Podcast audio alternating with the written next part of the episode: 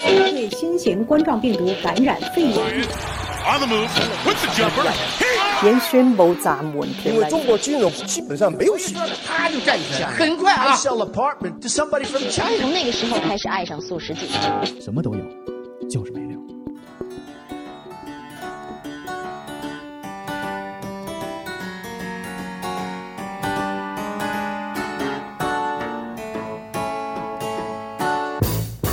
自転車に乗ってベルを鳴らしあそこの原っぱまで野球の続きをそして帰りにゃ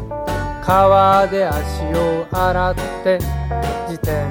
車に乗ってお家へ帰る自転車に乗って自転車に乗ってちょいとそこまで歩きたいから哎，大家好，欢迎大家来到最新一期的五七八广播五七八素食锦，我是 MC 豹，大家好，我是小华。然后小杰，大家好，我是小谷。又回到第一顺位介绍自己 了。辛苦大哥把这个足球史 话都录完了，都不习惯了，不习惯了。嗯但是我们这周呢，还是会先放一期素食锦，先放四十斤。对，因为事这儿周太多了嘛，大家挺帮忙的，感觉、嗯是吧？各对行各业的，嗯，所以说我们还是这期素食锦放完，在节前我们会放一下这个足球史话的最终篇最终篇。最终篇我觉得已经解释出这个中国足球为啥不灵了，是吧？解释出了，嗯解释出了。嗯，那我们就正式开始。这个 MC 黄呢，在这个北京这全国的后疫情时代啊，也送出了自己的一血和突出的贡真是献。一血，我惊呆了，我那吓死我了，当时。你给大家讲讲为什么这周差点又没录上？呃，原本其实我昨天晚上在群里说，我说今天都定了是今天录音嘛，但是我昨天晚上群里说，我说那个可能有变数，但是还好，因为今天早上的时候我看到我、那个、已经下了呼吸机了，对，已经呃从 ICU 里推出来了， 没有我那个核酸结果出来了，然后是阴性，然后我就过来了，来录音了。嗯然后这个事儿是什么情况呢？嗯，可能在北京的听友们应该从新闻上看到这个消息了，啊就是我们的公司网易呃对出现了一个核酸阳性的密接同事，同事。啊，同事核酸阳性啊，但是现在目前一直没有说他有没有确诊，因为其实我们一开啊因始为上了呼吸机就说不了话 了，可能跟公司就失联了。他他之前不是密接吗？他是密接，啊啊他他其实算是密接的密接，嗯，就是是呃，大家知道就是天宫院在北京的南边嘛，嗯，然大兴后大兴对，然后有呃一家儿是得了这个病了，嗯然后这我我们这位同事呢，其实是跟这个大兴的这个密接是室友，哎呦，哦，对，是室友。然后他在某一天某个星期天的晚上发高烧了，哦，然后就。当然，他在发烧之前已经把这个事儿报备给了公司，嗯公司已经对他就是有有一些戒备，就告诉他你先先居家办公，先你在是毒圈里待着吧你。先对你嗯要死死家 里，你现在是密接的密接，比较危嗯险。然后传说哈，这个事儿我我没有没有没有确定，就是他的密接，就是他的室友已经确诊了，是、嗯是确诊，嗯然后那就很恐慌嘛，然后他又发烧，就把他拉到医院里，呃，结果核酸是阳性，哦但是呢，血清检查是阴性。哦，这个事儿呢，就需要专家来去判断了，就是嗯到底它是什么情况。呃，因为这个血清是怎么回事呢？就是血清阴性就意味着它还没有产生抗体，嗯因为很多得了病的患者一般哎都呦是血清里带一些抗体了，就说明那有可能他免疫系统有问题，嗯，哎或者说是可能测得太快了，它抗体还没产生，都有可能。毒还没到，嗯哦哦，这毒还这会儿没能到嘬出来，见过那个武侠小说里被蛇咬哦，对嘬出来，然后推推 到啊吐在旁边儿嘛。啊， 还得嚼那个草药给他敷哎，对上。对对对对，然后嘴还还给苦，哎给那我是谁嘛？嗯嗯，加了呢就然后这个会啊，这个呃不什么这个会，这位同事他就在星期天，呃发了高烧，嗯，然后我在星期二的时候，等于说他发烧的第一天、第二天，接到了公司也不是公司吧，部门领导给我的通知，嗯呃，马上回家。嗯死家去。 对，让我马上回家。但是其实其他同事并没有接到公司说马上居家办公的这个通知。然后我就当单时跟你说了，单跟我说了，还有我的另外一位同事说了，嗯你要回家办公了。然后第二天马上去测核酸。当时其实我心里有一些不爽的，嗯，就是，嗯，歧视女性，歧视 LGBT 同团体没有阳刚之气。没有呀， 没有，我操！当时当时我心里不爽是原因是在于，呃，我可以接受你让我去回家去测核酸，然后居家办公，这个我都没问题，这是对嗯公司、对其他同事的负责。嗯但是你要告诉我，我到底为啥呀？就是嗯，哦，我我他啥怎么都没着说我怎么为什么这么多人就是我呢？嗯嗯当然后来其实是清楚了，就是因为我在周五的时候，因为这个同事是星期天发的烧嘛，嗯我是在上周五的时候开过一个会，嗯这个会呢，并没有他，嗯，但是呢，就把我算上了。为什么呢？那个会啊，其实是一个车轮大战，是一个全公司各个部门的一个会议，因为哦我们是要啊网易讨轮盘赌，呃，有点像那个意思，因为哦它是。今年二零二一有一个事儿，就是也也是跟疫情相关了，就是东京奥运会马上要开了，嗯不取消了吗？没取消啊，就是哎延延迟到今年了，今年不说取消了吗？我前一阵没取看新消闻没这取个消是谣言嘛，哦，就有一些小报说是要取消，但有是一些小报儿，小报儿小报儿说要取消，但是其实没取消，所以我们要把这个项目重新启动起来。然后等于说我会见到各个频道的，就是做内容的同事们，然后大家一起聊一聊今年招商引资什么的，对今年嗯你们打算怎么做。然后我负责的呢是上午上午的这部分啊，因为那个上午我其他有一个同事负责。他有有一些其他的事儿，我去顶班儿了，等于，然后我去上午参加这个会，然后见了很多的人，中午呢那个顶班儿那个同事他就没事儿了，然后他下午接我的班儿，嗯，然后等于说中午我就回到自己工位上，该干嘛干嘛了。然后得到的消息就是，这位阳性的同事是参加了这一天的某一个时间段的会。哦，那好了，那是上午还是下午我就不知道了，所以我暂时只能回家去待着，然后去测核酸。呃，后来呢，其实就是我们自己私下里猜啊，就是他应该是下午的去参加下午的会了，因为上午的那些人，其实我都问了一圈儿，好像大家都啊没有什么事儿，就这么一直在家待待待待到。呃，隔一天的隔隔一周的礼拜五，就是华晨宇出事儿那天，那天就是我正在家待着呢，突然我的微信群里就是说，现在所有网易的员工马上家走呃不是架走，去楼下测核酸，哦，因为当时就我是看已经支帐篷了嘛，，对在我们的公司一楼去支了那个就是防疫帐防篷对救灾暂账，暂时的那种绿的那种帐帐篷，然后、啊，就是我每次去找你的时候登记的那地儿不是不是有我们有一天井，哦，就是吃烧烤的那地大家儿抽烟那地儿。啊，抽烟那嗯抽地烟儿，那地地儿儿边上还放了一堆的那个尸体的那个袋子， 没有没有，我只是听说啊，就是、嗯那天在大家去测核酸之前，穿了有有很多穿着那个猴服，就是嗯防护服的人嗯进到公司，嗯，然后有一堆局里局气的人来，就是当官儿的嘛，啊，进嗯到公司里，然后有人去接待，就觉得这事儿可能不一般了，嗯，然后就是到底是怎么回事儿？恐慌了。后来就说那个人已经由高度疑似变成了核酸阳性。嗯，然后这个事儿，其实我是觉得中间肯定是有一些时间差的，就没有马上的通知我们。我我嗯个人是觉得啊，当然也说不好了，反正现在就是公司已经整整个都行动起来了，然后大家就测完核酸，都是带着自己的东西去测的，嗯，测完之后马上回家。这个时候差不多是周五，就是华晨宇那天的中午，然后网上就出现了各种套娃的图片，因为我们公司旁边是百度，嗯，百度的人，其实，呃，我但我现在我觉得我可以说公司不好的地方，其实这事儿蛮讽刺的，就是我们一开始得到的各种信息，就包括这个同事是阳性，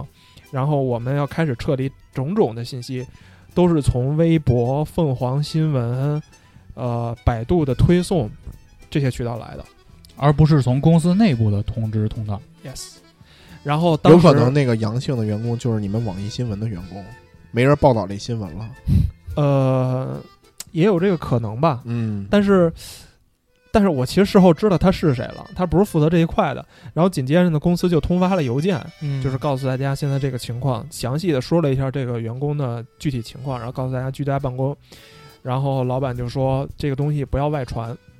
这嗯个这张照片不要外传不，要外传。不要外传，这个我也可以理解嘛。嗯对啊，紧但接着是其实几这秒钟张之后，在网上就爆了，铺 天盖地，就是你有的时候他们其实蛮天真的，就是这个事儿吧，我知道你们出发点是好的，但是有瞒的不事儿住不是你能控制或者对不是你想象那么简单的事儿。嗯， OK，那好，现在就整个公司进入到所谓的这种战时状态了，嗯，然后大家就开始。新浪的人开始围观，然 后嗯呃，百度的人开始围观，然后所有的腾讯出租车，哎，腾讯，腾讯在他我们们家斜对面，哎闲得慌，啊就这说说白了，你说这九九六，它你真的久了吗？是吧？你也可能一周一天也就三四个小时晃悠我所以我跟你你说，就在那个软件园里的公司 啊，都那么回事儿。别你妈玩那个什么什么兔死什么狗烹那 个那啊块，哎我们就在软件园的另外一头儿，到那个哎一 G 股清流，到那个 G G 七口儿那个头儿嗯，嗯我们那边儿你看，我们这该怎么着怎么着了嗯。好了，现在到这儿为止，我们已经大致猜出这个阳性的同事是谁了。嗯我们跟同事也私下猜嘛，然后我得到了一个名字，这个名字我非常确定他不是上午参加会的。嗯，然后我呢，其实就相对安全一点儿了，嗯对吧？然后，但是我的那个同事，他是确实是下午去参加的，等于说他跟这个阳性的同事确实有过面对密接面对面的面接对触。面的接触，好在他戴了口罩，嗯，这个我觉得真是就是不幸的万幸吧，嗯因为据说那位阳性同事他没戴口罩，嗯，我操，然后，呃，我们就查这个你中枪的概率多少，有一个人是百分之五，我觉得还行，嗯就是你有百分之五的机会中枪，百分之九十五是安全的。如果两个人都戴口罩，就是百分之一嘛。嗯呃，紧接着呢，公司的这部分就搞定了，大家都撤离了。然后我这边呢，就开始收到了各方的电话。疾控中心，首先是海淀疾控中心，海淀疾控中心给我打电话，我当时印象极其深刻。然后他说：“您是谁谁谁谁吗？”我说：“我是。”他说：“我是海淀疾控中心的。”然后告诉您一下，就是您现在我们把您定义成密接。哦然然后我说：“你先打住。”我说：“你们怎么定义的我是密接这回事儿我操，反抗他，？”对质疑他，对。然后他就说：“因为你那天参加过那个会啊，嗯，我说我现在能打听一下那个阳性的同事叫什么名字吗？然后我说是不是叫谁谁谁谁谁？因为我嗯知道他叫什么了。然后那边说哦，对，就是他。这个时候我才知道这位同事叫什么名字。就是这个事儿，其实我一直在思考，就是公司隐瞒这个人叫什么，包括现在很多已经确诊的这些患者，在北京市疾控中心在报的时候，他就说某某，也不叫名字。张姓男子，你们觉得这事儿是好事儿吗？我觉得是好事，对我也可以理解嘛，就是我要保护，我要全力的保护这位同同事的隐私嘛，因为对吧你要知道网友的无知是你无法想象的，对，有因这个为可能因为性曾经我看过一个新闻嘛，嗯，说有一个大车司机嗯他就确诊了。嗯结果呢，网上呢就把丫的那个什么车牌号、身份证号，呼呼全爆全爆出来了。嗯结果当时就是一堆什么同行啊，反正就开始人肉他，就把他所有信息全爆出来了。嗯就是网友对这种隐私是没有概念的，嗯，所以我觉得为所欲保为护他，在我对看来应该是 OK，OK，大概率 OK 是正确的。嗯没问题，这个我我也认可，就是公司确实可以应该保护他的这个隐私嘛，嗯，然后公司也确实这么做了。那对于我的困扰就是，那如果真的是跟这个同事有有过接触的话，你怎么能保证自己的这个安全呢？嗯我我是这个想法。嗯，然后当然，我跟疾控中心确认他的名字之后，我心里就踏实了嘛。嗯就是我就跟他解释，我说这个会啊确实比较复杂，然后我现在可以跟您确认的是，我确实没有见过这个同事，我甚至之前都不认识他，嗯我只是参加了上午的会，然后那个那个疾控中心的同事就说了一下，他说哦是这样，说那您的座位是在哪儿哪儿哪儿吗？我说是，然后他说那如果这样的话，我们可能就是把您定义成比如说次密接啊，或者是就降了一个级别啊，有商量了，啊有商量。哦，然后我也，然后他就说了我印象中整整段事件发生印象中最深的一句话， 说你往这个账号打一千块钱，没有，这叫保证金。他说那我也跟我们的转运师傅说一声，哦，你要没争取就直接隔离去了，。我不知道他这个转运师傅是什么意思啊师傅把那个尸体袋儿就折起来， 是那个卖转运珠的那个，转运转貔貅运金的有一哎貔对貅，对对，给他给你做转运可以做法 是嗯吧？哎 对开光转的搁这儿搁这儿。嗯然后后来其实我知道就是幺二零，啊因为他们已经开始就是拉人儿了，拉人儿了。哦嗯，紧接着呢，就是我的这个情况呢又被转移到了石景山疾控中心，嗯就是因为你当地出的事儿呢，当地只是负责流调，嗯然后具体的隔离政策可能就落实到，如果是居家隔离的话，就落实到你住的地方了嗯，啊。流调就是看你去过哪儿之类的这种调查嘛。就是你的流动调查，对对对对对，然后我就接到了石景山这个叫什么石景山技工中心，接完了他跟我聊了一通之后，然后又聊到了，又又接到了我们街道的电话，然后又接到了我们小区的电话、居委会的电话，等于说中间我们接我真的接了好几个电话，就是我也吐槽一下，就是政府工作的，呃，有些可能有一些效率低下了，就是石景山还有。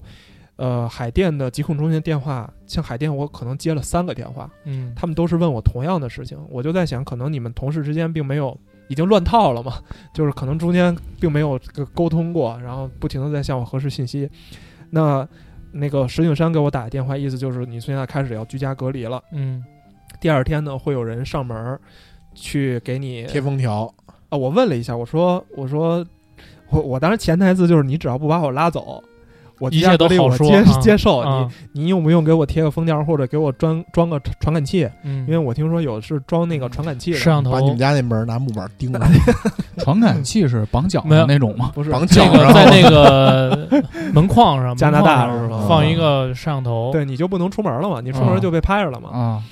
然后他说那那倒都不用，就是反正您就自觉，就是在家待好了。我们第一天上去，有一个人给您测一下核酸，然后问了一下，说您在家里有跟您同住的吗？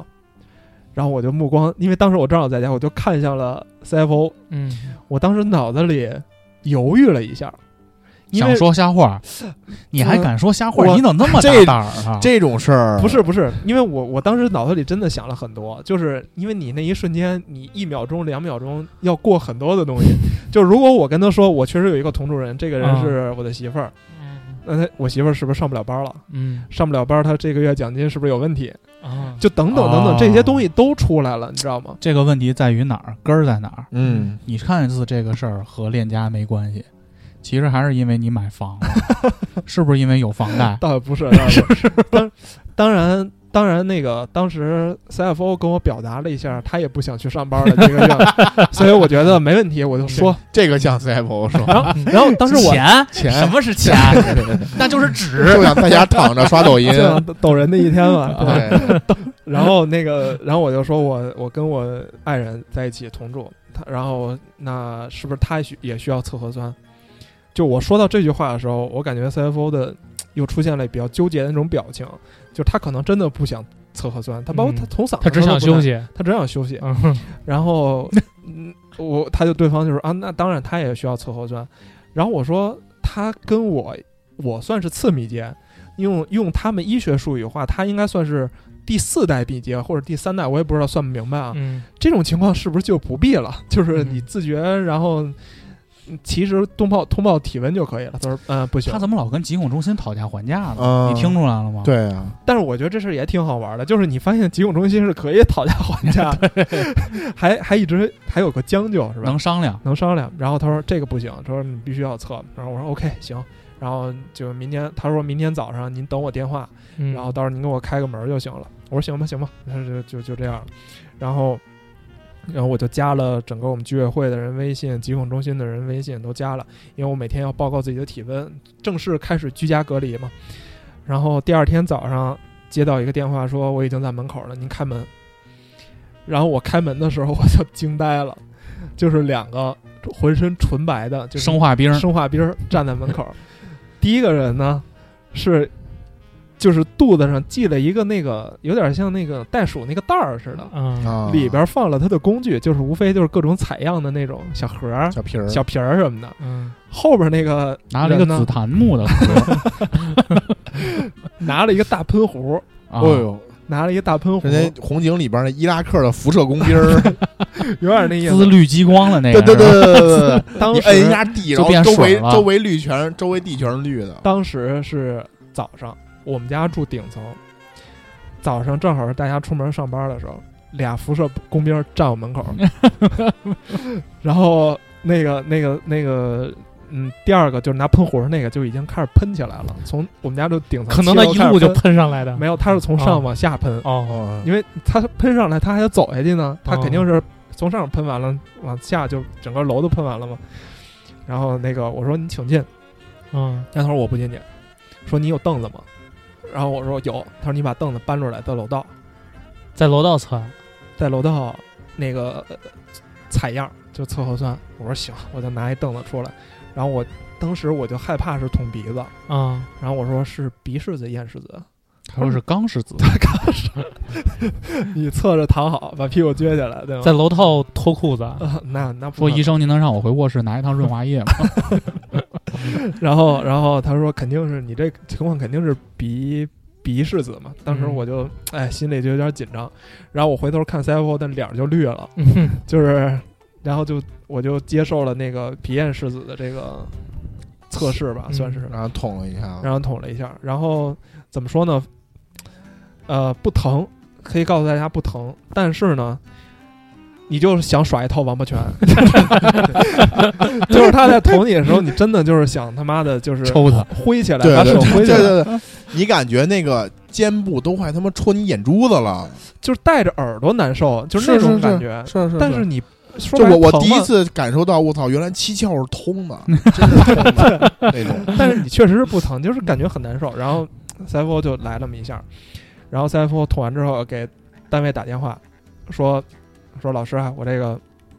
情况是这样的，让人我老捅了公哎是。 但是你发的照片，孟老呃不是那 CFO 不是在那个？那是我第二次，哦第二次我出狱的这个时间，他们又上门了一次。哦，然后我待会儿再说我出狱的这个事儿。然后那个 CFO 就给给单位打电话，他抱抱着一丝幻想嘛，嗯我能不能不去上班了？嗯对面儿的意思就是、啊没事儿，来吧，说反正你也离医院 近，拿着车钥匙穿上衣服走 了，白弄。反正你出了事儿，这直接有病房，啊给你不是开因一为间因为就可确以实就是我们这位同事是阳，就是只是阳性而已，一直没报他确诊。啊，所以医院那边就严格按照政策去执行这个事儿，就是我没有收到上面疾控中心的通知，嗯，就说这个人开始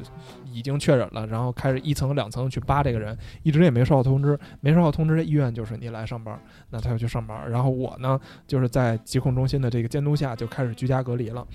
然后居家隔离了，其实我没到十四天，但是他因为他是从那个那位大哥开始，就是我见到那位大哥，就是上上周五，其实我已经耗了一个星期了，我已经在家啊待了一个星期了，所以我我的解封的日期就是今天啊。嗯，然后在昨天晚上啊、昨天哎，昨天下午的时候，还昨天上午忘了，然后就是第二次来做我最后一次的这个鼻咽拭子这个测试，然后当时呢，哦，我还可以再插一句，就是当时我在小区社会性死亡，因为因为一楼住着我姨，嗯我当时我这事儿我谁都没说，我嗯就是怕，就我我就是造跟成大家说恐慌对对啊对，你万尤一其是得了能传一个是一个，嗯不倒也不是，舔你们那扶手去。因为我我这个姨吧，她在家待着，她是退休人员，她没没工作，她平时就出去找那帮老太太聊去。嗯你说回头说我侄子操这样了，那你这个到时候我这小区就火了。但是没想到，妈那帮人那天是开一个金杯来的，哎呦，一共来了五个穿这样衣服的人，哎呀，上楼的我见着是俩， 嗯就这个这帮人下来，从这个这帮五个辐射工兵从这个金杯下来的时从候，，自爆卡车上下来 从这帮人全小区都他妈看见了，啊，就是大然家后都都在问，都在问说这怎么回事儿， 嗯，哪个逼哪个逼，到底是 谁？到底是哪个逼？所以嗨也没办法。然后昨天呢，你说这会儿能把你的嗯信息公布吗？我就问你，那肯定不在你们能小区啪就是一贴黄家运，嗯，得疑似疑疑似密接，密接你那你自己就解答这个问题对了。对对对对，也确实确实。嗯然后昨天就是昨天那个几个穿防辐射工兵儿就进我们家了，因为这位这次为什么能进来？因为他要在我们家到处抹来抹去，就是消毒，不是消毒，就是哦嗯测环境里有没有阳性的采样东西哦采样，但是，一打开紫外线灯，发现墙上都是就是斑， 都是手印儿。有生命的迹象。以电脑那个周围为 主，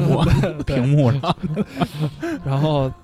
昨天那下是两左鼻孔一下，右鼻孔一下，嗯可能就更严格了。然后捅完之后，嗯，他们就是一通检查之后就走了嘛，走了之后我就上厕所洗脸什么的，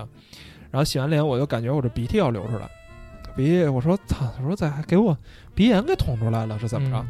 后拿手下意识抹了一下，就手上就全是血，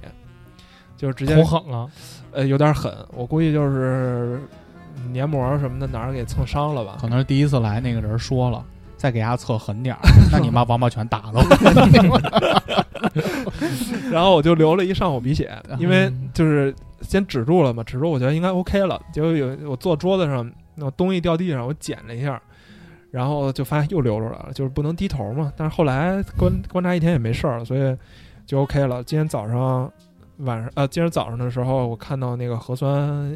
阴性，那等于说我就是 OK 了嘛，我就就出门找你们录音来了。所以就是整个这几天我经历的事儿。然后目前为止，我还没有收到任何，就是说我们那位源头那位大哥到底是不是确诊，因为我也没在新闻上看到说网易真的有一个怎么怎么着的，只是大家各种自媒体在传嘛，嗯，啊、然后我觉得这个事儿可能目前来来说到此为止了吧。嗯哎，你当时被隔离的时候什么都没贴，你能出门吗？相当于能，我这么跟你说，我觉得我是只要是自觉，我自觉肯定我不出门了，啊啊我不出我那屋。其实我真的也没出过那屋。嗯，然后就是那个你要出去的话，其实也没人拦着你，因为也没装传感器，也没贴封条。只是你的健康宝变红了。我我还真没看我健康宝，因为我健康宝一直显示的就是第一次核酸的结果。哦，然后我我想的是，我肯定首先我上周没来录音嘛，我肯定这个小区我进不了了，也能进，也能进，就你带进坐来我嘛车就能进。对对。对对对，大爷，哎，来了包，里头有一车位，咱们车里也能这是我哥们儿，哎，挺好 的。小哥几个还老聚聚，你就进来了。超市我肯定去不了了，因为超市进去要扫健康宝，一扫就是甭管我是不是正常嘛，那疾控中心肯定就知道，哎，这个人出去了。出租车我坐不了，就等于说基本上我跟我也没什么区别了，我就只能在嗯不用扫健康宝的地方活动了你。可以楼下跟大妈聊聊天儿，嗯，哦那可以，脆哦往那脸上脆弹， 可以，那可以。但是，哎呦我 操！所以整个情况就是这样吧，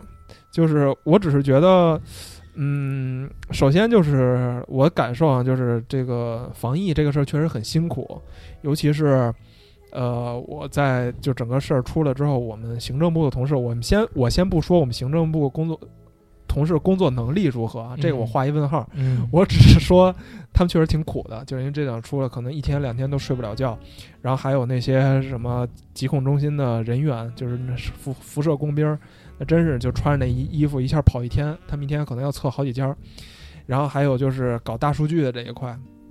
要扒出来你的这个行程，行程什么的。嗯然后我可以再说说，就是我下午参参参参会那个同事，他就真的被拉走了。嗯，把幺二零拉走了。然后他据说啊，他拉走的时候，他有有有一种想跟小区里所有人握手的冲动， 他说走，我要走了。然后呃，他在隔离酒店，然后呃，有些志愿者也很辛苦，我们就给他送一些吃的呀，等等等等。嗯，呃，等于说，我觉得这套机制看起来还是蛮高效的，在运转。但是，嗨，有就是些漏，洞，就是我是觉得这个这个隔离这个事儿啊，嗯，呃，就按照你这么说，感觉就是每个区不一样，不一真的样真真的是不不一一样样，真是不一样。像朝阳区，就是那个三元桥，嗯前段时间不是确诊了一个韩国人吗？嗯，然后整个就是把所有宝韩国留学的都抓起来了。宝马宝马整个公司全被隔离了。嗯，然后那个，因为我我我好朋友是宝马的嘛，然后有一朋友他们小区是怎么隔离的？贴封条，嗯安监控，嗯然后就就就是你要想吃什么，有那个运送人员给你拿，对还点放了门一还放门点了一口海底捞， 哎呦，操，在家吃海底捞嗯， 反正就是这个这个这个贴封条，完之后安这个监控，我就做的就就就就还行嘛。嗯但是跟你们这块儿这么一比，就完全不一样嘛。对，像像海淀还有东西城，尤其东这次东西城贼严，就是我听说啊，就是我们呃密就是我下午的那个同事，他那天打车的司打车的司机师傅也被拉走了，也被关到酒店了。然后我们确诊的那位阳性的那个同事，我们当时调了他的中午吃饭的刷卡记录，他排队就排队嘛，前五个后五个全都拉到酒店去。哦，监控呃不是，就是刷卡记录，就是卡哦排队、嗯排队打饭嘛，哦你刷一次卡，这这你拿走，那就是前五个后五个，然后他工位的前面的后边，然后调罗森，你不是去过我们那儿罗森吗？嗯罗森的监控，当时谁跟他在一起，也全都拉走。其实我觉得我在家里可能相对其实已经比较幸运了，就是有些人真的是他们是十四加七的政策嘛，他们现在还在酒店关着呢。那其实挺好的，就相当于你是艾滋病疑似，直接给你扔艾滋病村儿去 了。没有了，他们好像在酒店里也是处于那种与世隔绝的状态，也不是说我跟我媳妇儿能住一间什么的，都是住单间儿哦那但种。嗯出来就过年了，嗯出来就过年，出来就过年，但你知然道后，像我妹妹就过不了年了。怎么了？我我妹从法国留学回来，嗯，然后她坐的那个航班有一确诊的， 已经确诊了。这个基本上就是然后她就现是在二二十一天他了。他是那个航班是落在天津了，天津滨海，然后现在在天津隔离呢。嗯，我估计这确诊的基本上这年肯定过不了了吧？嗯，嗯今年其实很多人可能都没法回家了吧？对这个看现在情各况地也有自己的政策啊嘛，嗯，包括很多企业也给出了，就是如果你今年不回家过年，嗯，给你一些补助。对，但我看之前那个政策，大家说的挺模糊，就底下就是很多坊间的传言，就说不让回家了，或者回家你得隔离十四天。但我看那天国家不是发布了一个公告嘛，就是视频的，嗯，说能回家，只要拿前期或者后期的核酸检测证明你是阳嗯性就行。但是关键是你回家可能就是地方的这个政策，又不政一样策。又不一样。像我同事他是黑龙江的，嗯，呃，然后他们家那边的隔离政策就是十四加七，哦然后是集中隔离，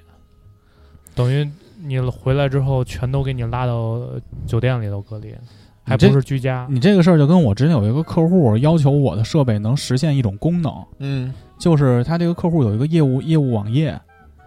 能点开，嗯，但是加载的时间会比较长。，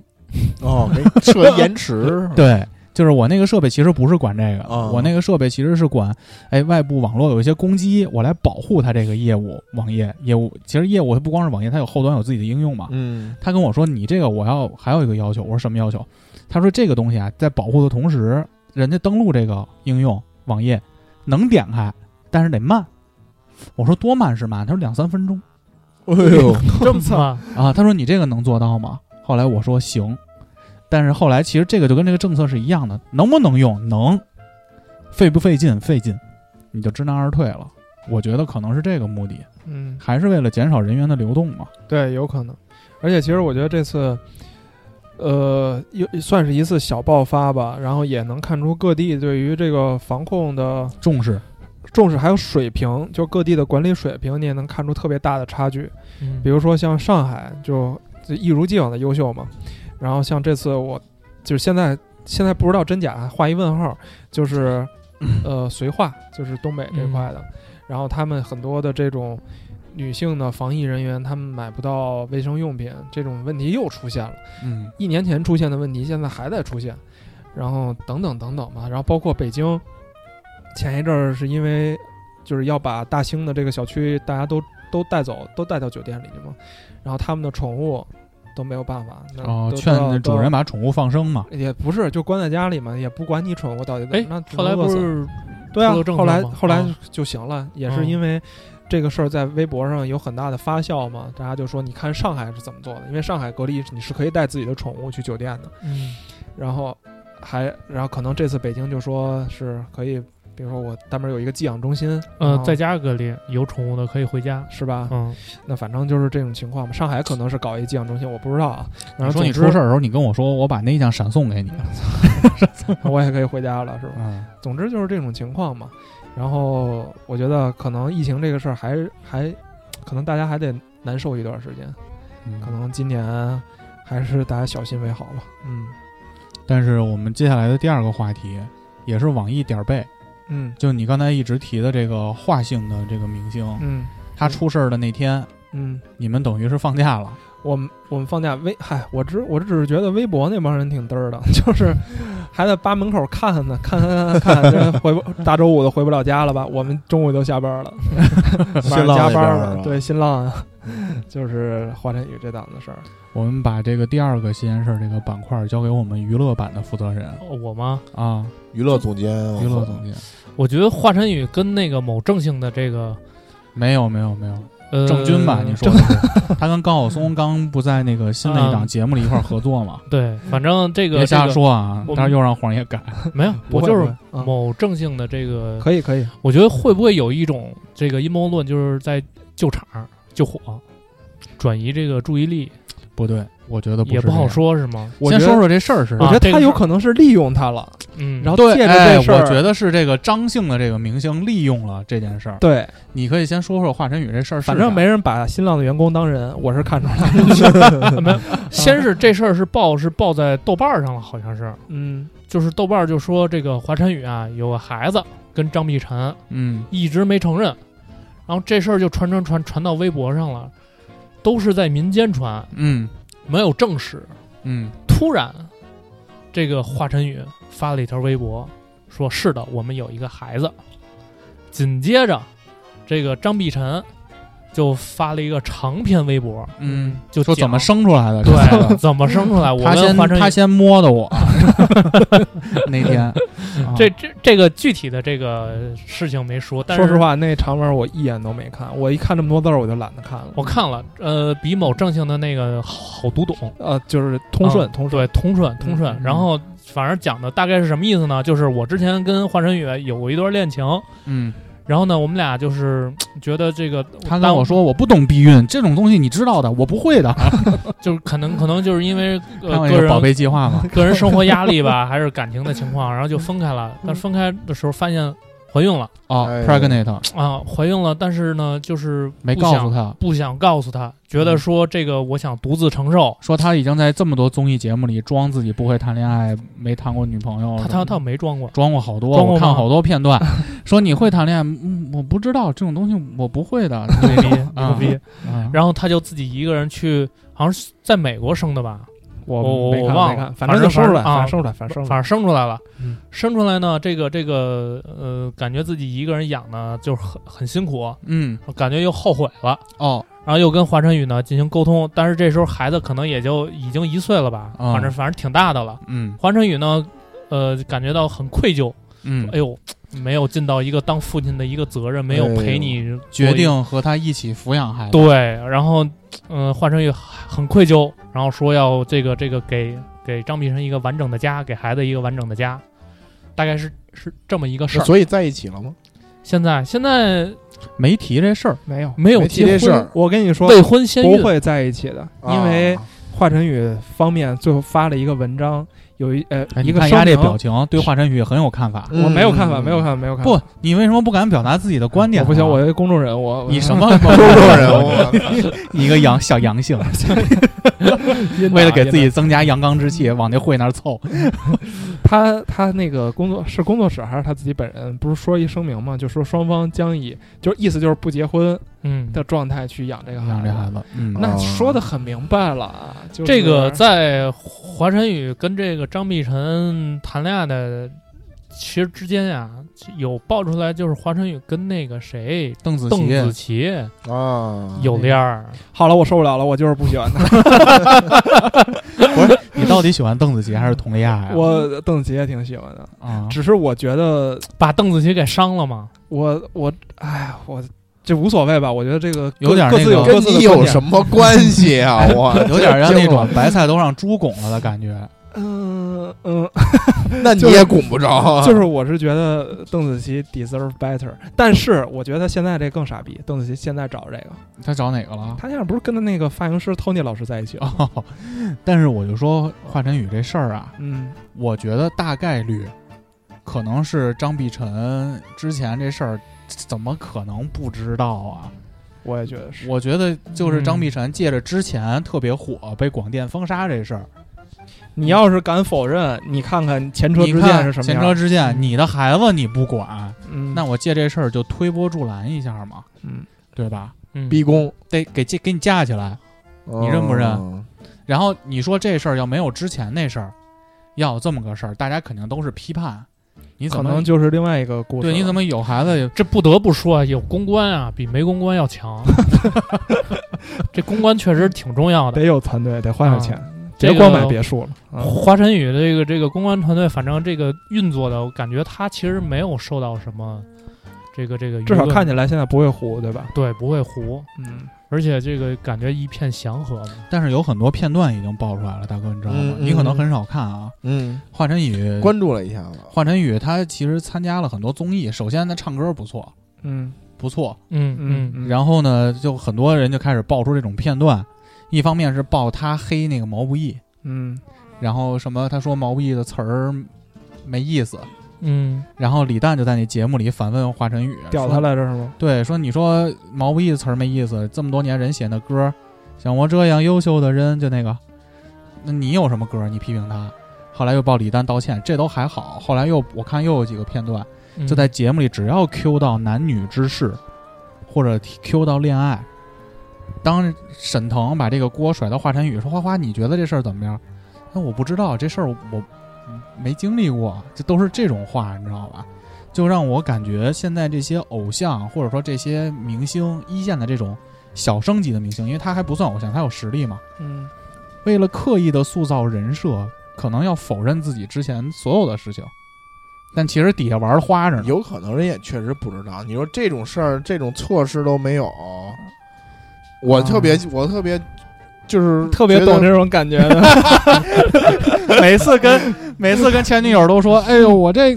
我不懂呢，避孕这些我不懂呢。我就我就搞不明白，你说这种措施都没有吗？你这个是不是你这最基本的常识？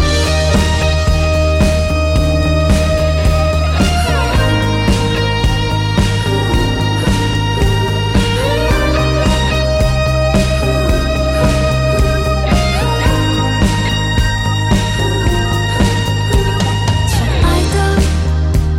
我现在要对你告白，但或许不是那么简单。请两只双眼听我说，亲爱的，或许我们不会永远，永远陪伴在彼此身边。意外和明天或谁比我更耀眼？但你像蓝天般的你，全存在我心底，久而久之变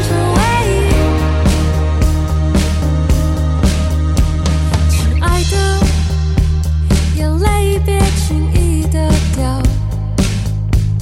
珍贵的要守护好。如果不小心我突然离你而去，亲爱的，你会不会还记得曾有人为你唱歌，一夜又一夜的唱，啦啦啦啦，但你。像蓝天般的你，全存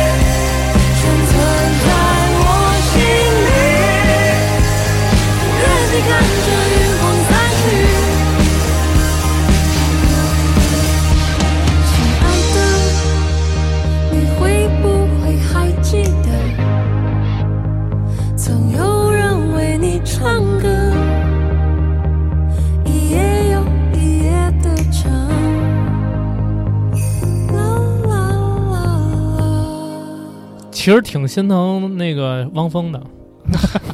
是吧？因为汪峰要发行 是的，专辑我了今天确实要发新歌。 嗯， 我觉得这个喜欢明星啊，还是喜欢作品嘛。对别我别我比夸较为人比较了比较认可这个事儿。嗯，其实我觉得就跟摇滚明星一样嘛，对吧？啊你说那帮摇滚明星生活里谁他妈不脏乱差呀、对，对，但是人歌牛逼啊，你就喜欢人歌不就得了嘛？你非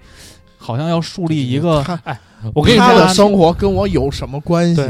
对？而且其实呃，那个杨天真说过一句话，就是为什么不偶避孕像 啊、哦不对，偶操，我以为我们是一个科学向的节目。为什么偶像这个艺人谈恋爱很多粉丝受不了？其实就是因为他们刚出道，或者说呃，就是在打造自己人设的时候，已经把他自己打造成的是一个男友系或者一个女友系的这个人设，哦啊，所以他吸引的粉丝都是这个女友粉、男友粉。那您，我这不能说，这伤害粉丝了。你比人家还沉，你觉得自己是人女朋友？哎， 那不一定。啊、 那那不一定，万一就好那口呢？大张伟嗯，你看看是不是？就是如果如果说你，比如说你上来你不是塑造这个这个这就是这个人设的话，嗯，那你谈恋爱其实粉丝觉得也很正常，嗯，对吧？我觉得其实还跟艺人他自己的这个判断有问题，判断有问题。可能是为了炒这些流量，牺牲了一些东西。你看，呃，最近就是陆陆续续有很多的什么小鲜肉什么的流量艺人，什么爆出来谈恋爱，又爆出出轨，那肯定得射精，那是人，你知道吗？这个东西，我觉得这俩事儿出了之后，好多听友就在咱们群里发嘛，说豹哥说的是对的，他们确实需要解决自己的需求。 但但是我我确实，我刚才这段时间我又回味了一下刚才鲍楠说的这个话，我确实也在心里在问这个问题：他们都不避孕吗？对啊，这是个问题啊。对啊，所以你看黄海波多好，他直接找找男的，找男 的，哎，不是太冤了，所 以他现在开抖音 了，感觉有复出的迹象。对，大家在试 探，那生日会不也请了高圆圆来了？ 但是你知道底下的评论就都不提那个之前的事儿了，都是供大建国饭店不提是吗？不提了，就说你赶紧出来拍作品吧。 哎说现在能演好戏的人太少了。对，我前一阵儿还重温了一遍黄海波跟高圆圆演那个叫什么？我们结恋爱吧，啊，我我们们结婚吧啊，我们结婚吧，确实好 看。确实好看，嗯，高圆圆太漂亮了。宝贝计划里也有高圆圆， 行吧，嗯，反正我觉得这事儿就是还是真的是特别快餐的一个事儿，就大家就当成一个，我个人觉得就是一个笑话，笑也笑得了。真是笑话，就是不管哪一端他发的那些长文，在我看来就是搞笑的。嗯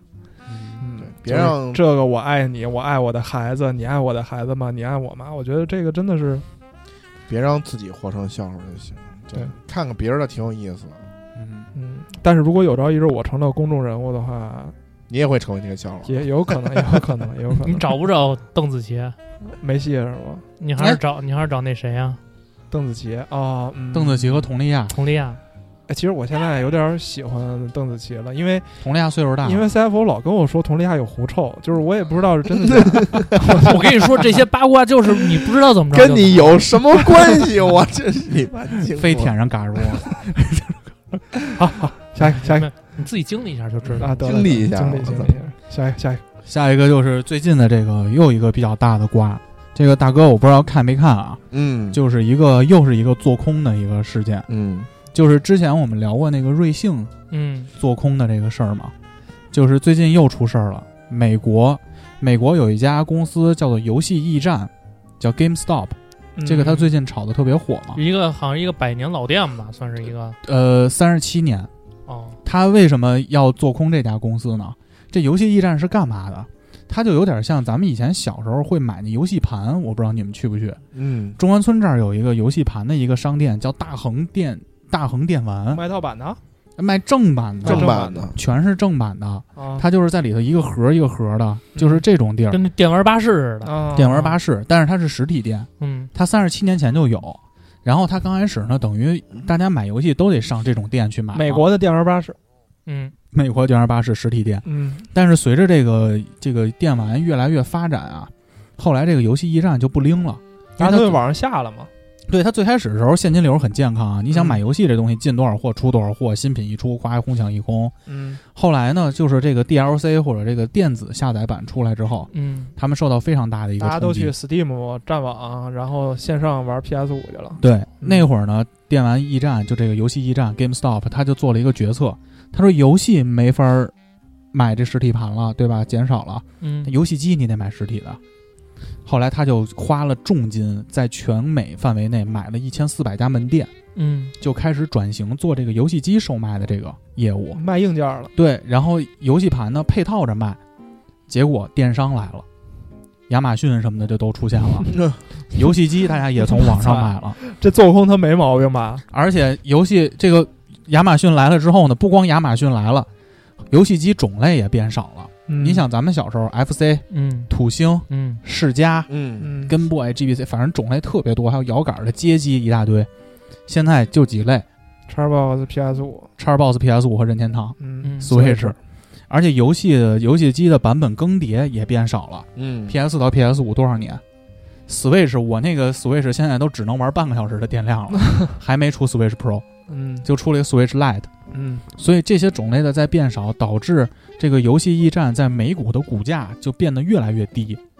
它到今年年初，这个股价已经变成三美元一股了。所以这会儿呢，就是有很多公司就就是这种金融公司就盯着它，说那既然它这个股价不行了，那我就要做空它，来靠它这个东西挣钱。怎么挣呢？这个上期其实素食锦我们某期聊讲，过怎么做空嘛？其实对于股票市场来说，它有两种挣钱的方法。啊嗯一种呢就叫做多头，一种叫做空头。嗯多头就是我买，等它升值，我再把它卖了，我挣钱。嗯，这个就是中国市场都是这么在做的。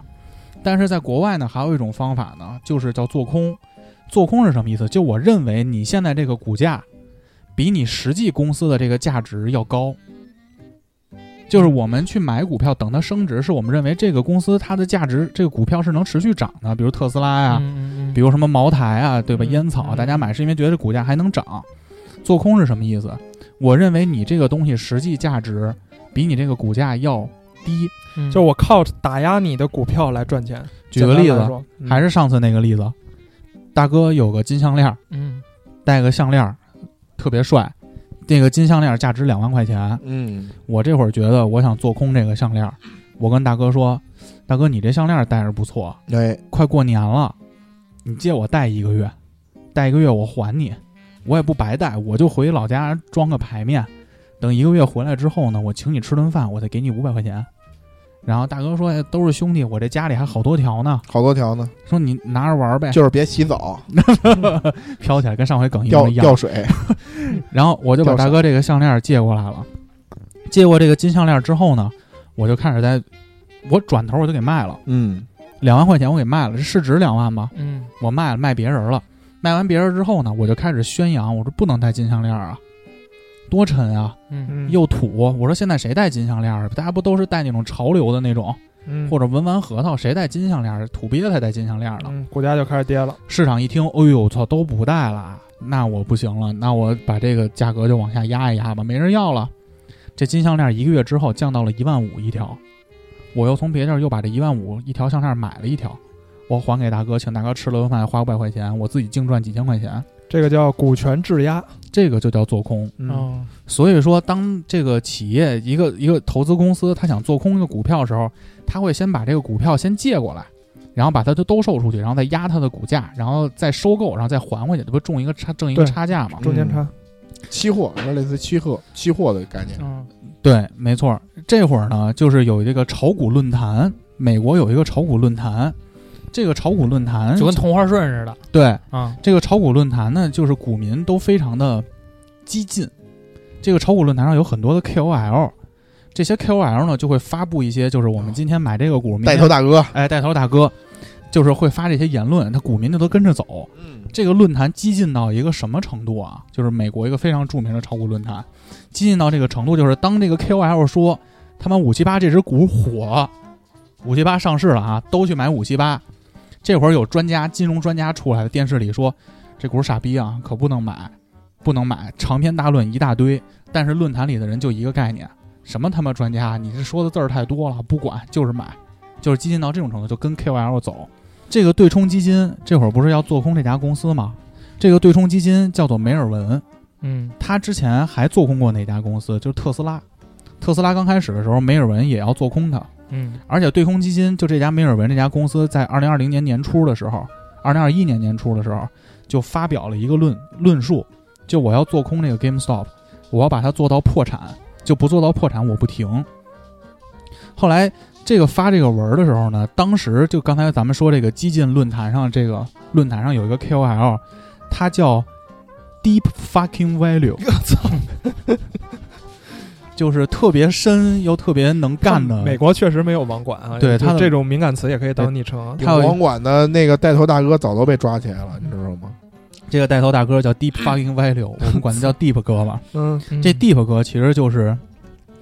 特别有名儿，在这论坛。他的粉丝叫地家军，嗯， 对。然后 D 家 D D Deep 大哥就说说不行，操你妈！你要做空他，嗯我就他妈挺他。嗯这会儿不光他挺，还有另外一名特别有名的投资人也说，我操，这个梅尔文这个基金公司要做空他，不行，我也得挺他。不这个能老让这个对跟着机构走，那对哪行啊？老机被构说做空谁就做空谁割啊。割韭菜，另一个这个带头大哥，就这个投资公司的这个说说，我不光这论坛要挺，我也要挺。这人就是之前那个电影《大空头》的原型，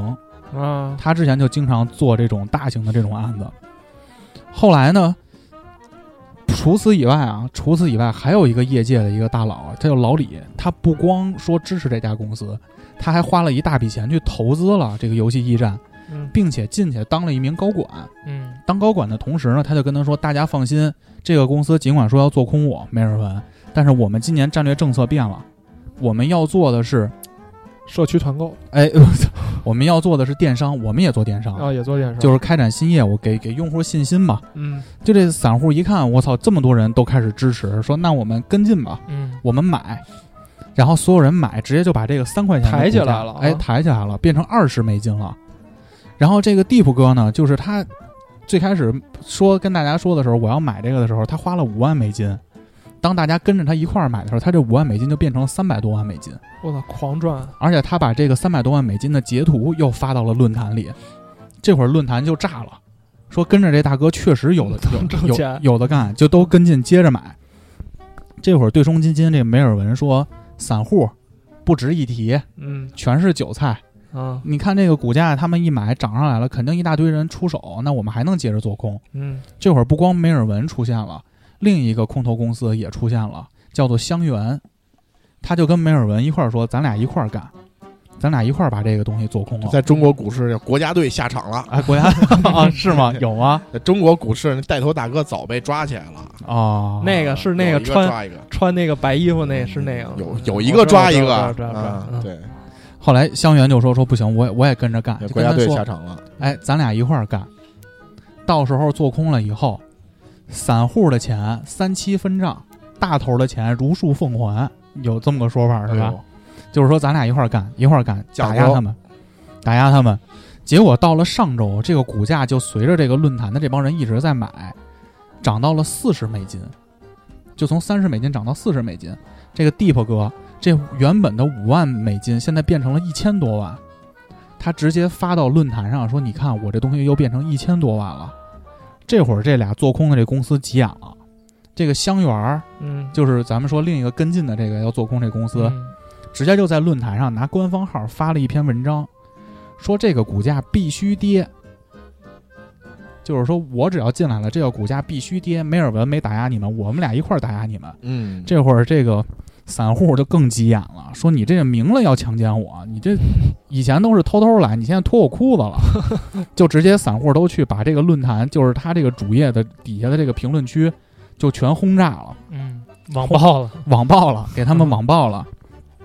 后来股民更生气了，就继续买，谁都不抛。这 KOL 这个 Deep 哥也说啊，涨价了，大家都不抛，就继续买。但是大家忽略了一个问题，第一个呢，就是大家在跟这个权力机构在对在做抗衡；嗯另一个，这个 GameStop 其实是这批在使用论坛的这些股民，他们从小就长大的一个东西，嗯有情怀，有情怀，嗯就是我冲着它不光是为了挣钱，我那 GameStop 我也不希望它完了，做空了就破产了嘛。嗯所以大家就都是花几千美金去买，我都留着，我也不是为了挣钱，我就是支持它。这会儿呢，股价直接涨，从四十美金直接涨到了七十五美金。这会儿香园说：“我不玩了，我退出。我现在亏了，亏多少就亏了。我怂了是吧？对，我不玩了，我我亏了。”梅尔文一看，我操，我他妈的盟友没了。嗯，梅尔文说：“我操，那怎么办呀？”但这会儿梅尔文其实已经很亏了，但是呢，梅尔文说：“不行选，择头铁，就不行，我嗯头铁，我必须刚。操你妈，韭菜敢跟我这儿叫嚣，我这么大的投资公司，嗯我以后跟你玩不玩了？开始借钱是吧？借钱，他嗯找了几个核心的这种大的投行，借了一堆钱，然后就开始跟他们干。然后这会儿呢，到了一月二十五号，周三，嗯，这只股票涨到了三百美元，从五美元翻到从三美元涨到3美了元从三美元，梅尔文要做空这家公司，直接涨到了三百美元。嗯这会儿呢，还有一人煽风点火，特斯拉的马斯克，马斯克也公开发文，并且投了一大笔钱去买这个股票，因为马斯克说，当时你梅尔文是啊他是受害者嘛？对你想做空我的特斯拉呀，嗯，你尽管我现在起来了，但你现在又要搞另一家，我不行。马斯克有发文，我操，那这些股民还有这些小屌丝们就起飞了。嗯有靠山了，有大佬大佬嗯进驻了，我得干呀。梅尔文这会儿他明知道亏，因为股价这会儿每涨五块钱，好像他就要亏十几亿。因为他说白了，这个项链儿我当时从大哥这儿借过来是两万块钱一条，我直接嗯卖了。嗯，我原本准备项链降到一万五时候，我买回来还大哥呀。现在两万块钱一条的项链，你想当时三美元，现在三百美元，涨了一百倍，现在两万块钱一条变成两百万了，嗯，我得花两百万才能还给大哥这条项链啊。哎呦，这会儿梅尔文就说不行，我他妈硬刚，就借了二十七亿美 元，啊我操，就从哪儿借的？直到这二十七亿美元全发光，他就宣布平仓，就认输了，退出了。而且这中间还有一个插曲，在整个的这个乱战中啊，进一步激起这些散户的这个愤怒的时候，是有一家股票投资平台叫做 Robinhood 嗯罗宾汉，嗯因为美股市场和中国市场不太一样的是什么？中国市场是你散户多少钱都能买，嗯一千也能买，几百也能买。但是在美股不一样，嗯，因为为美股它高发股居多，就是我上去一股可能就一两千块钱，对，一股可能就大几准百入块门钱，槛高，准入门槛高，而且以前老的平台呢，交易的那个手续费也高，嗯所以导致比如说咱们手里可能就几千块钱、一万块钱的这种散户，我买不起。但是罗宾汉这个公这个平台出来之后呢，它主打的概念是我一股可以拆成一千份儿，大家一起买，嗯拼团拼单，团购，而且我不收手续费，嗯所以所有的散户都是在 Robinhood 的这个罗宾汉这个平台上去买，嗯而且这个平台主打的就是我就劫富济贫，我不能让你的那个所有的这种股票和资本市场就掌握在那些华尔街嗯哎，华尔街那些人身上，你散户也得有投资的权利。嗯但是这个事儿发酵到一定程度的时候，因为后来罗宾虎的越做越大，它也上市了，嗯它的股东跟梅尔文的股东之间还有关系，所以在梅尔文快不行的时候，大家其实那会儿散户还是在罗宾汉上去买，梅尔文直接跟罗宾汉说：“说你现在把买入的这条通道给我关了，只开卖出的这条通道，嗯就大家不许买了。”嗯，就是散户你可以卖，但你不能再买了，股价就不会不就不不涨了吗？嗯但是我的投资机构还可以买，可以卖，股民就更愤怒了。所以这个事儿发展到今天，就变成了一个二百万散户在对抗梅尔文这种华尔街的这种大的这种投资公司，嗯就形成了这么个局面。有一种散户把投资公司掀翻了的这么一个概念，所以这嗯个史是无前例嘛，史无前例的。嗯因为在在投资公司看来的话，散户就是唯利是图。我三块钱买的，它涨到三百块钱了，你还跟我刚啥呀？嗯你就开始抛呗。后来发现现在没有一个人买，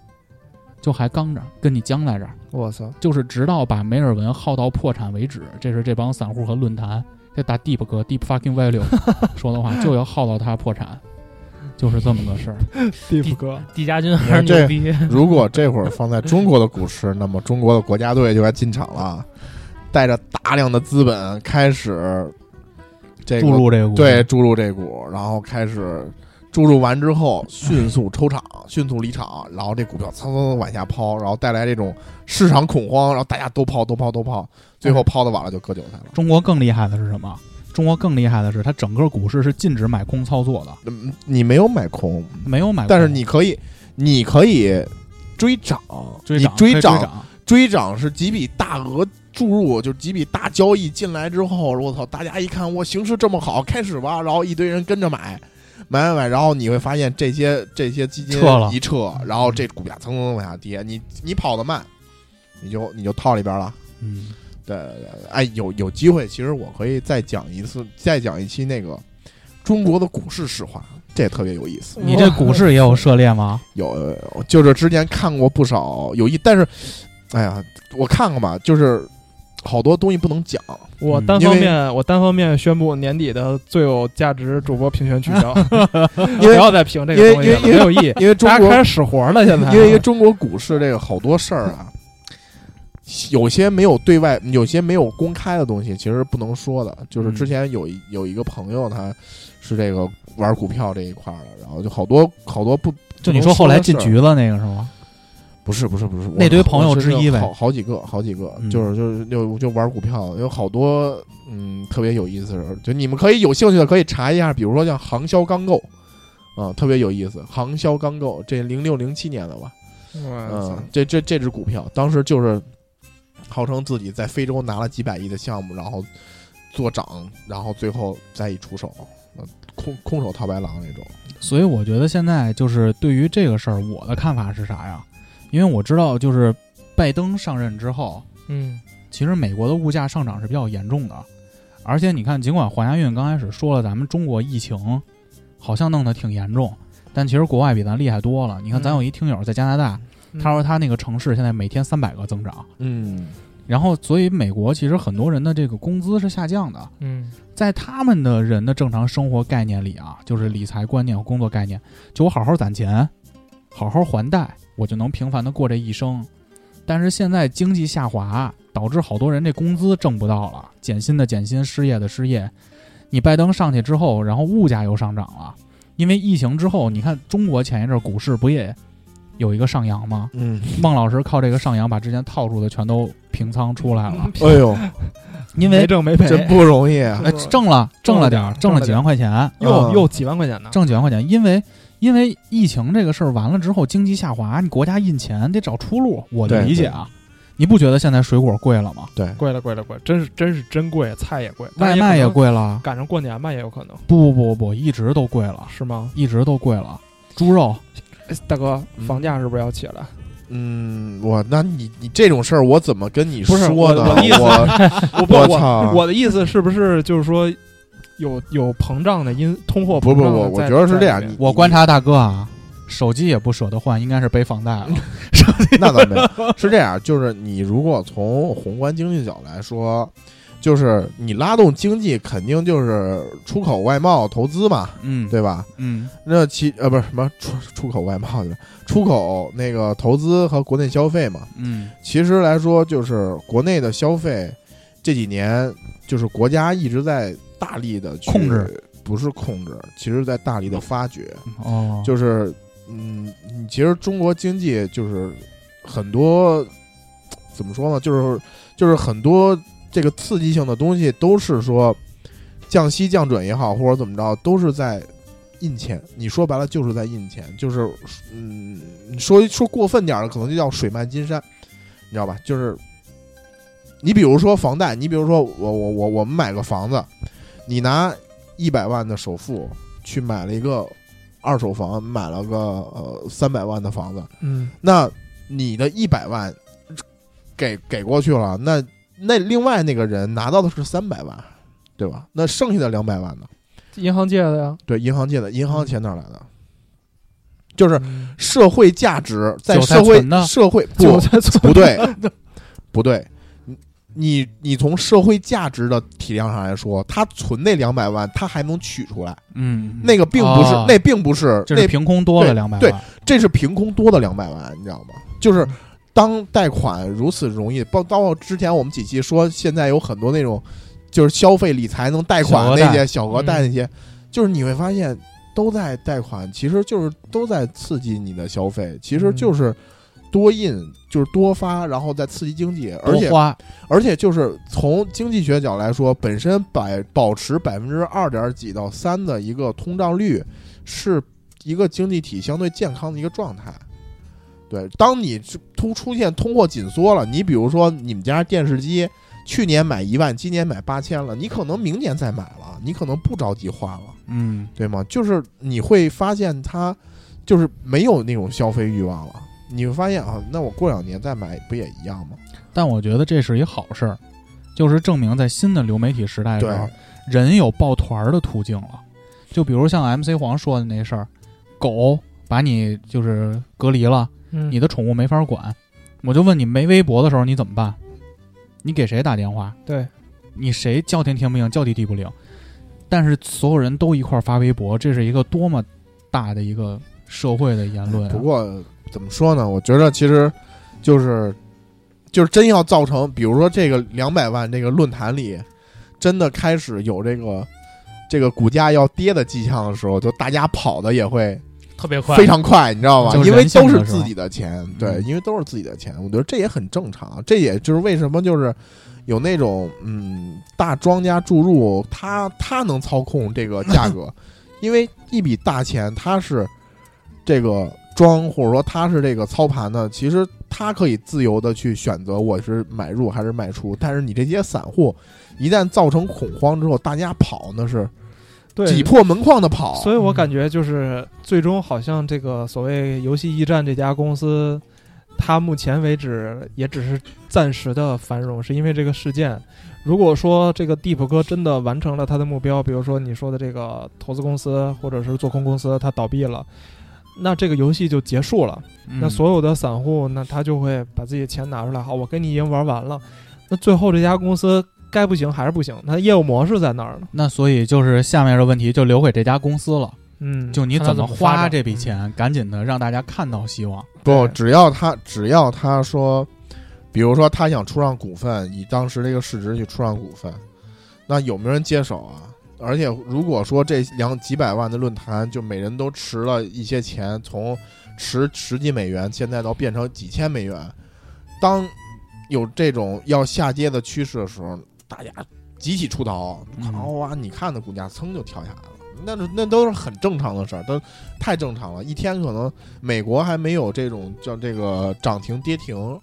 你跌呢就是直接跳水了，嗯就是这样了。这其实也挺正常的，我觉得。所以这是最近看的一个戏嘛，我嗯觉得还挺有意思的，嗯就是分享给大家。除了这个之外呢，说说代孕吧。说说代孕，嗯，就是我们被和谐，不是被和谐啊，就某某正正性我的，觉得你正性这个都提出来没事了儿还行吧，还行吧。没事儿，正性这个就是让代孕这个话题又再一次的在国内产生了一些大家的讨论嘛。嗯，而且当时孟老师在看到这条新闻的时候，就愤怒的发了一个文章，嗯，就是说反对代孕。反对代孕。 OK，那我们说说代孕这个事儿啊，嗯其实代孕这个事儿，我觉得是一个公开的、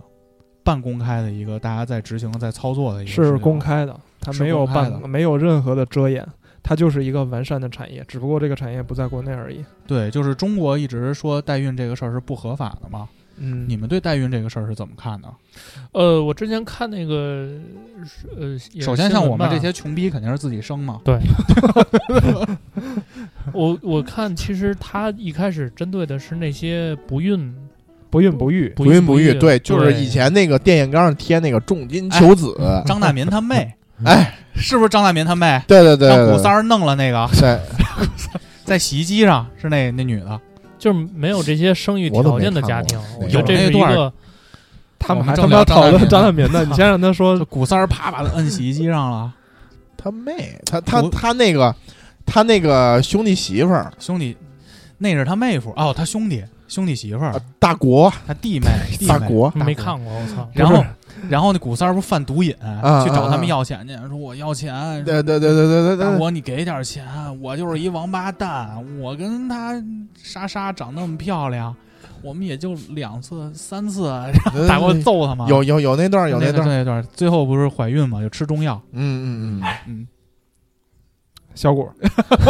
我都他妈没看过，我 操！你没看过《平嘴张大民》啊吗？我看过片段，呃啊咱们咱们听友里有相当一部分人没有看过，都确看实了确实有点都，看看，都看都看，看看都看，嗯，挺挺贴近生活的一部戏。不，这本身是一个呃，就是针对一些刚性，呃就是刚需的这个人群的嘛。嗯，然后，然后慢慢的就变成了这个，就有钱人的一个对走偏了，啊我感觉。嗯然后像其实像很多的国家，是瑞士还是哪儿啊？嗯，怎么了？是是是承认这个事儿是合法的吗？美国几个州美国也是也承合法认的几呀个合法嗯的，美美国也有，美国以是德克萨斯州这种性别就是种族歧视美州，国美国是它有的州是认认为这个是合法的，有的认为是不合法的，有的认为是这个我不我不明着说，嗯你就自己去弄就行了。但是我需要一些，比如说你的一些手续，嗯反正反正就是属属属于那种三不管，嗯嗯。但是反正这个正性的这个女性，她正好是处于呃处在了一个那个三不管的那个那个州，嗯。然后去做的这这件事情。但其实代孕是对女孩儿身体伤害比较严重的一个事儿，而且在中国的一些偏远的一些山村，有很多的一个村儿，这个村儿的女性都是去做代孕的。嗯嗯代孕其实分成几类的业务，一个呢就是我替你怀孕，嗯，我我我就是你男孩儿提供他的生殖细胞，女孩儿提供她的生殖细胞，放到一个代孕的女孩儿的身体里，她替你怀，替你生。嗯代孕还衍生出来几个不同的业务是什么呢？还有一个业务就是女孩卖卵，哎呀，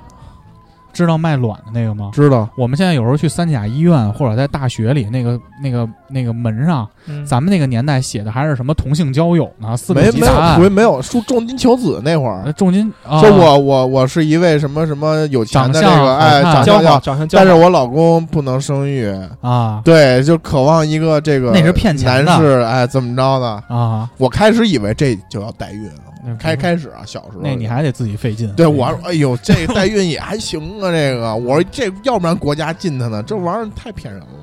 现在还有卖卵的，你知道好多女大学生去卖卵子吗？嗯卖卵子是要提前打一些激素的，嗯，在很很难受的，很难受。还要取卵，然后给你钱，他们换手机。嗯所以其实这个业务一直在中国都有很多，包括我们一直的那个电台，一直喜欢一个电台故事 FM 也聊了很多期的代孕。嗯，他就讲这个代孕者，他其实都是中介，你知道吧？嗯，把人弄来，把年轻的女孩弄来，而且代孕里，你在选择代孕的这个女孩的时候，你还能选择她的长相，选择她的学历。很多人是要选的，比如说古潼，咱俩结婚了，嗯，咱俩要生个孩子，嗯，我们会要求必须九九八五的女孩来帮我做代孕，哎呦，那长发短发这个也得要求吗？那个不是让你自己去弄去，你知道吗 这个和自己的这种性上的这种你偏那好个有点重金求子 那电他有商点的那广告重金求那个子那那个东西而了，且他你知是道真吗真真准备给钱的那对种，对对对对对对， 还得真准备，真上道儿，完事儿还得给人打电话说我那二十万，你说有没有这事儿？就是他甚至会选这个母体的条件，你你知道吧？嗯嗯对这个，我觉得呃，舆情是可以理解的嘛，因为我自己的宝宝，我要保证他健康，嗯，要聪明，嗯，要如果最好的话，长得好看那就最好了。但是代孕后头还有几项进阶的服务，嗯就你可以选择生双胞胎。生三胞胎，嗯甚至你可以选择生男孩还是生女孩，嗯你都是可以通过花钱来解决的。嗯就我加钱，我可以选择我生的是个闺女，生的是个儿子定制，了，性别选择了。嗯所以说，如果这个东西一旦合法化，它开始了之后，且不说那些第三世界的女孩怎么被剥削，就光是这个性别选择，我觉得也挺奇怪的。而且比如说生出的孩子，假设有缺陷的话，呃，弃婴啊嘛，对，就被变成弃婴了，嗯这也是一个特别可怕的事情。我觉得其实最可怕的是什么呀？你就是它这个东西，虽然如果合法化了，但是它会变成一种剥削工具，没错，嗯就是你决定不了你的很多事儿了。嗯你比如说，豹儿上岁数了啊，假如说很有钱，很有钱，嗯，五千万，五七八上市呃，了，对，五五十岁，五十岁，然后那个好几百亿，对吧？坐拥好几百亿，他呢，这个可以选择这种，对吧？想有想自己没孩子，嗯，五十岁没孩子，他就想这个有一个后代嘛，对吧？找一个短发的，还不有什么不不要求不，那会儿那会儿你这个折腾不动了，啊，折腾不动了，不是不行了，心有五十余岁我也有手啊了，不行，心有余力不足了。哎呦你贴电杆子上，人来了，你这不行， 只哥能舔生蚝了。哎哥几个得扶着你起来，你知道吗？啊得给你五起十岁来就不行别了五，十起岁来可以，五十喝岁多少可以酒太累了嗯太，累挣了挣了好几百个亿呢。太累了啊太对累了把身体搞坏了。你这个是是见个人得扶着你起哎来呦那五种十，岁就扶着起来就， 到到这种程度了，啊哎啊你得好几百亿啊，那好几百亿，值不值？值，值，对，值，好几百亿。但是你没你没有后代，嗯，你没有后代。那这会儿你说，你想留个后儿，留个种。留个种儿，你这我也怎么不三十岁的时候琢磨琢磨你看这这会儿孟老师啊？那会儿，因为你们这会儿都忙事业啊，啊三十岁正是忙事业，事业上升期。孟老师条件各方面的他也不允许了， 啊哦你，知道吧？也不允许了，嗯，也不行了。你这都岁这岁数了，你孟老师五十岁高龄，一般女性很少有在这个，啊比这轻都不了行了。对对对，啊 啊，所以我也这会找儿一短发的，不不，这会儿你这会儿怎么办？你这会儿怎么办？你这会儿你说你想要一后代，你哥几个，那咱咱们来这个吧。这个是，假如说这是在国内合法啊，嗯，那你肯定会挑选你的这个这个母体，啊，对吧？嗯，你肯定要优选一个优秀的母体，对对吧？是，这个优秀母体，就像刚才跟小华，就是跟那个小谷说的那个九八五、二幺幺，他的条件得好，嗯，但实际嗯我现在上就选刘越，我喜欢刘 越。但实际上 来说，听友不知道知不知道这女孩啊？实际上来说，你比如说你你看上一个女孩儿，你啊觉得哎，她就当我孩子的妈妈合适，啊，但是这会儿人女孩儿不愿意啊，哦，人家不愿意啊。哦，但你本身这个事儿是合法的，嗯，对，吧？嗯，只是她不愿意。嗯， OK，那你可以开各种各样的条件，一个亿，威逼利诱她同意。哦，但其实，在某种层面上来说，她的很多东西被侵犯了。这就好比就是说，就是说有些东西不是说你法律能约束得住的，你知道吗？就是说，一旦打开了，你就不可能约束住，就跟好比在美国枪支泛滥一样。我现在脑海里全是刘越，我特技有点谁 啊？哎，呃哎你你琢磨那会儿，哎 Pornhub 的头牌嗯哎，对，那会儿你五十岁，啊，你起来的哥几个得扶着你起来，嗯，你谁来也不好使。你这你我跟你说，那个到那会儿，你想要孩子都是得找几个那个磁那个磁暴步兵儿是吧？过来嘎嘎嘎给你弄弄弄，然后取出点 。儿来你不用模仿那个动作，对，真都得那样。而且很过分的一个事儿是什么？可能在咱们如果说中国合法了，可能影响最大的并不是一线城市，影响最大的是那些贫穷的城市。嗯一线城市也有可能啊，不因为，我说最最影啊响一层一层往下走。对你比如说，你有你有百亿，你有百亿，一线城市的一个普通白领儿，他一个月就挣那点儿钱，你完全可以剥削他，你没问题，真的，就是你能用你的权利，能用你的权势，你剥削他，用你的社会阶级，用你的社会阶级去剥削他，去压制他嗯去去让他干他不想做的事儿。所以这就是孟老师知道这事儿，当时他发一微博，我印象挺深的，就是有的人都甚至不能拒绝老板提出的加班要求，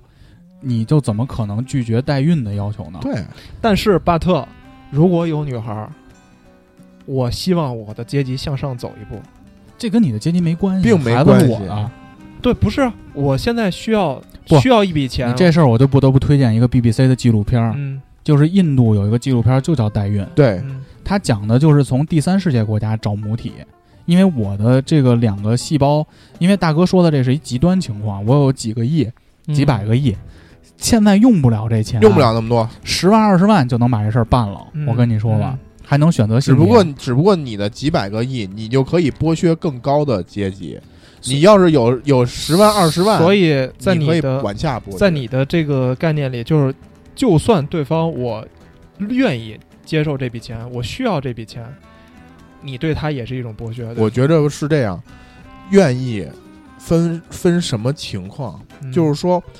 我本身我禁止这个事儿，你没有愿意不愿意的事儿，因为我一旦打开了这个事儿，它会变成一个不可控的，会变成一个剥削的一个手段，嗯，啊知道吗？没，就是在这个前提下，你没有愿意和不愿意的事儿。而且更多的你们讨论的都是在合法的途径，嗯，我不合法呢，不合法呢啊，不法合法律那管就那管这个辖事不儿住的呢。对，这就是为什么现在就跟那个盲山似的嘛，那个电影对最后那帮小甚大学至生甚就至是合法的，我也通过各种，比如说就是这种威逼利诱，最后把它变成合法的。而且最重要的一个问题是，你看现在最可怕的一个问题是什么？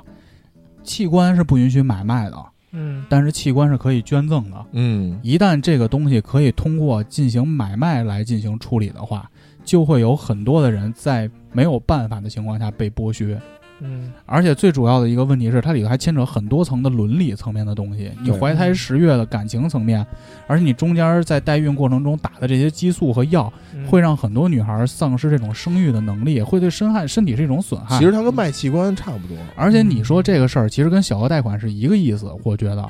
小额贷款是不是合法的？之前也是，是吧？它模糊地带嘛，你没钱我借你用就完了。但是你看多少的小孩儿在没有判断这种是非的成熟的价值观的情况下，嗯，借小额贷款背了一身的债，把一辈子都毁了，更何况这个事儿，我是卖个卵子啊，我现在就能挣这笔钱，我不用以后还啊。嗯多少的小孩儿会走这条路，所以这个东西是你是没法儿是界定的。在法律范围内，很多事儿是没不可控。但是现在最讽刺的是，呃，国家已经就是发微博啊，或者是报道啊，已经明令禁止这个代孕嘛。但是我看，其实很多的网站、医院网站啊，还有代孕的这个词儿，国内的，我觉得，嗯，我觉得这个事儿，我我现在比较想明白，因为之前我比较困惑的一点就是，它是一个一个愿打一个愿挨的一个交易的过程，嗯就是有点存在即合理那种感觉。我一开始感觉就有点像卖淫嫖娼似的，对吧？嗯，我嫖客我是愿意去嫖，然后那个小姐我是愿意去卖，那两个人啪一拍即合，这个交易就成了。就我我我一开始觉得可能这一点相对比较困惑，那其实我听你们的意思，可能更感觉就是，你只要有卖或者买的这个想法，它就是非法的，就应该是非法的。而且最主要，卖淫嫖娼跟这个事儿不一样的一点是什么？嗯卖淫嫖娼对身体的损害程度是低的，对嗯，但是这个事情它可能会致死，可能会致残，因为你嗯生不了生育生育能力就丧失了。嗯我觉得其实更一个类比，更像是那种奴隶制。就比如说，我愿意当你的奴隶， 我愿意用我的这个下半生的这个不自由换取我这笔钱。去你家给你当桌就子，可以拿给当桌。 对，但实际上来说，我觉得本身有奴隶这个事儿，它就不合理，因为这本身就是会存在各种的剥削。没错。嗯，对，其实它就好有点像买卖器官，只不过它是个租用，我理解它是个租用器官，对吧？租卖卵租你子这就是买卖了，对卖卵子那个属于买卖嗯了，那我取卵是很危险的。嗯，所以我觉得这个东西，就很多东西，我觉得其实不是在于人的意愿，而在于当这个东西，就是某些个别人可能是意愿有这个意愿，但是当这个东西一旦放开，你对这个社会的影响和这个就是你没法通过法律原来约束，然后而从而产生的这种对社会的危害会变大，它会变成一个不稳定因素。所以这种东西去，你从根源上就就是它就是非法的就够了，不用不用过多的那个啥。哦，我们其实这个月还发生了两个事情，我们准备单独拿出来做两期节目。我们一个事儿呢，就是这个拼多多，这个九九六的这个事儿，嗯嗯就是发文儿，这大哥不被开了吗？嗯包括这大哥后来还在哔哩哔哩上录视频。对。我们其实是想对九九六这个事儿做一个专题的。还有那个牺牲掉的那位同事嘛，在新疆做社区团购，他不是也是猝死了吗？对，就是都是拼多多前一阵儿搞出来的这样事儿。包括拼多多的一些内部的一些企业管理的上的一些缺陷。是对，主要是因为我觉得，因为我们四个都是上班儿的嘛，对于，也其实也都经历过那种没日没夜的加班儿那种状态。我觉得大家可能对加班儿这个心态其实是不一样的，就是大家都在抨击九九六的时候，其实我觉得更重要的是九九六背后的这套逻辑是什么？为什么大家相当一部分人是愿意被九九六的？他们是到底是被 PUA 了，还是确实自己心里有一些什么其他的想法？除了这个事儿以外，还有一个是那个国家不新发了一个政策吧，嗯鼓励大家多多树立阳刚之气嗯，教育部的，啊、啊，谁小时候没穿过裙子？哎脑门上点红点儿， 点红点儿，大哥合唱 团哎哎哎点红点儿，所以我不去了 呀。我在十二十多年以前我就知道国家要响应这个号召，我跟你说，我那有先见之明。我说那这这是大老爷们儿能玩的事儿吗，但是你还是身体上很诚实的去做 了。那也不是也使劲儿唱，甚至有时候回家之后会偷偷往自己脑门上点红点儿。那不会，那不会拿出妈妈的内衣穿一穿。哎呦，我操那不会，那不会。嗯，相当可以。所以，综上所述，这就是我们这个月的素食锦节目。然后，如果你对我们单拎出来的两个话题感兴趣的话，请继续关注五七八广播，上新浪微博搜索“五七八广播”找我们，并微博后台私信我们，加入五七八广播花好园俱乐部微信听友群。去云音乐、荔枝 FM、荔枝播客、Podcast，还有小宇宙搜索五七八广播。投稿请私信我们或者发邮箱 radio 五七八六三点 com。啊新的一周生活愉快，拜拜。Oh,